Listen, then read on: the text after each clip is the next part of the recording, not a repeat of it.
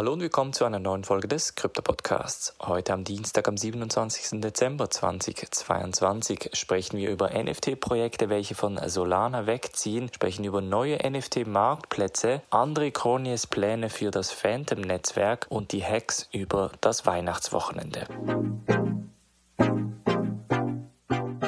Springen wir in diese erste News Story und zwar wird D-Gods und Utes, zwei der bekanntesten Projekte auf Solana von Dust Labs, auf Ethereum und Polygon umziehen. Das Ganze wird auf freiwilliger Basis im ersten Quartal 2023 erfolgen. Das bedeutet, die Leute, die ihre NFTs von Solana weg auf Ethereum und Polygon bringen möchten, dürfen das machen. Die Idee von Dust Labs ist dabei, dass man vor allem den Bekanntheitsgrad dieser zwei NFT-Projekte entsprechend vergrößert. Das sind zwei der erfolgreichsten NFT-Projekte auf Solana gewesen. Jetzt aber im Angesichts der FTX-Krise ist natürlich Solana selber auch in einer schwierigen Situation.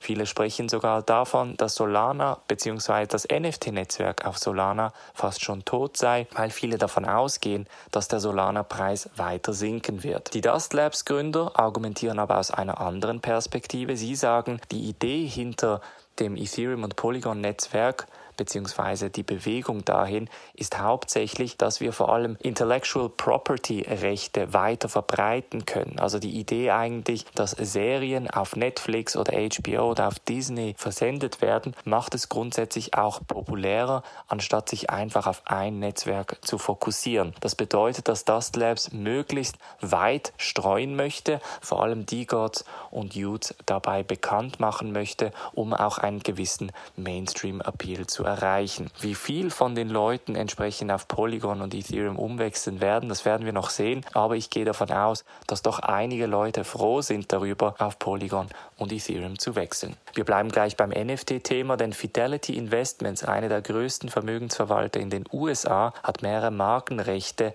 angemeldet bezüglich NFT und Metaverse. Und zwar geht man davon aus, dass NFTs, NFT-Marktplätze Metaverse Investments und digitale Immobilien bald auch zum Investment stehen werden in der Fidelity-Welt. Wir gehen natürlich auch davon aus, dass Fidelity da weiter auch in Krypto-Adoption bzw. in Krypto-Investments investieren wird und auch da wurden entsprechende Markenrechte bereits gelöst. Fidelity war einer der ersten Vermögensverwalter, welche auch den institutionellen Investoren ein Investmentprodukt in den USA angeboten hat und wird jetzt sehr wahrscheinlich auch die Firma sein, die den ersten größeren Schritt in den Bereich NFT und Metaverse machen wird. Dann springen wir zum Phantom-Netzwerk und da hat nämlich André Kroni am zweiten Weihnachtstag einen spannenden Blogpost herausgegeben, welchem er auch die Expansion des Ökosystems im 2023 beschreibt. Einer der wichtigsten Punkte dabei ist, dass unter anderem auch sogenannte Gas Subsidies gelauncht werden,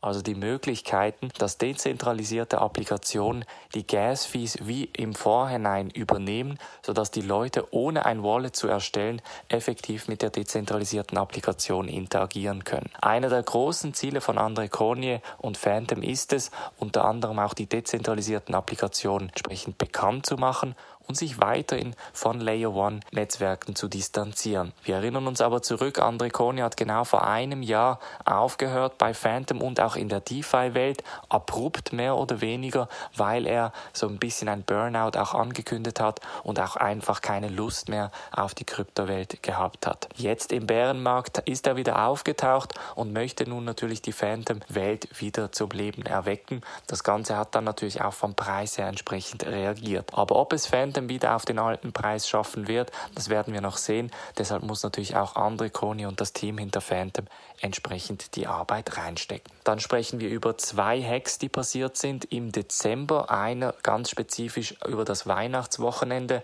Und zwar wurde Defrost Finance gehackt, eine DeFi-Plattform, bei welchem dezentralisiertes Leverage Trading möglich ist.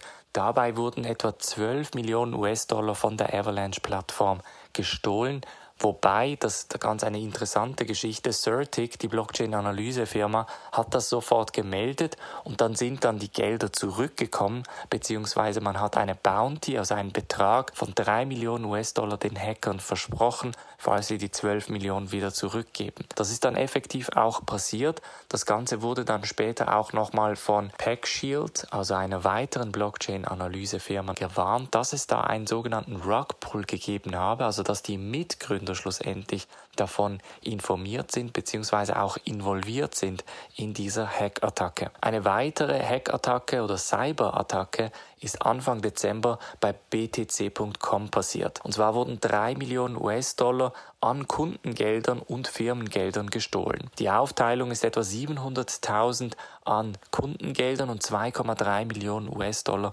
an Firmenassets, welche gestohlen worden sind. btc.com ist der siebtgrößte Mining-Anbieter mit Hauptquartier in Shenzhen in China und hat das Ganze bereits den entsprechenden lokalen Polizei und anderen Behörden gemeldet. Es wurde jetzt eine Nachforschung gestartet bezüglich, wo die Assets sein könnten. Ein Teil wurde bereits gefunden und auch zurückerstattet und BTC.com möchte ganz normal im Mining-Betrieb weitermachen. BTC.com hat auch einen Blockchain-Browser sowie auch weitere Assets neben Bitcoin, die man entsprechend mit BTC.com minen kann. Und das ganz Interessante ist, die Oberfirma von BTC.com, BitMining, ist ein börsenkotiertes Unternehmen an der New York Stock Exchange. Prozentual ist der Mining Pool etwa 2,5% des totalen Mining Pools überhaupt und von daher sollte das zumindest auf das Bitcoin-Netzwerk keinen größeren Effekt haben, zumal BTC.com ja weiter am Meinen ist. Das war's von der heutigen Folge. Wir hören uns morgen wieder. Macht's gut und bis dann.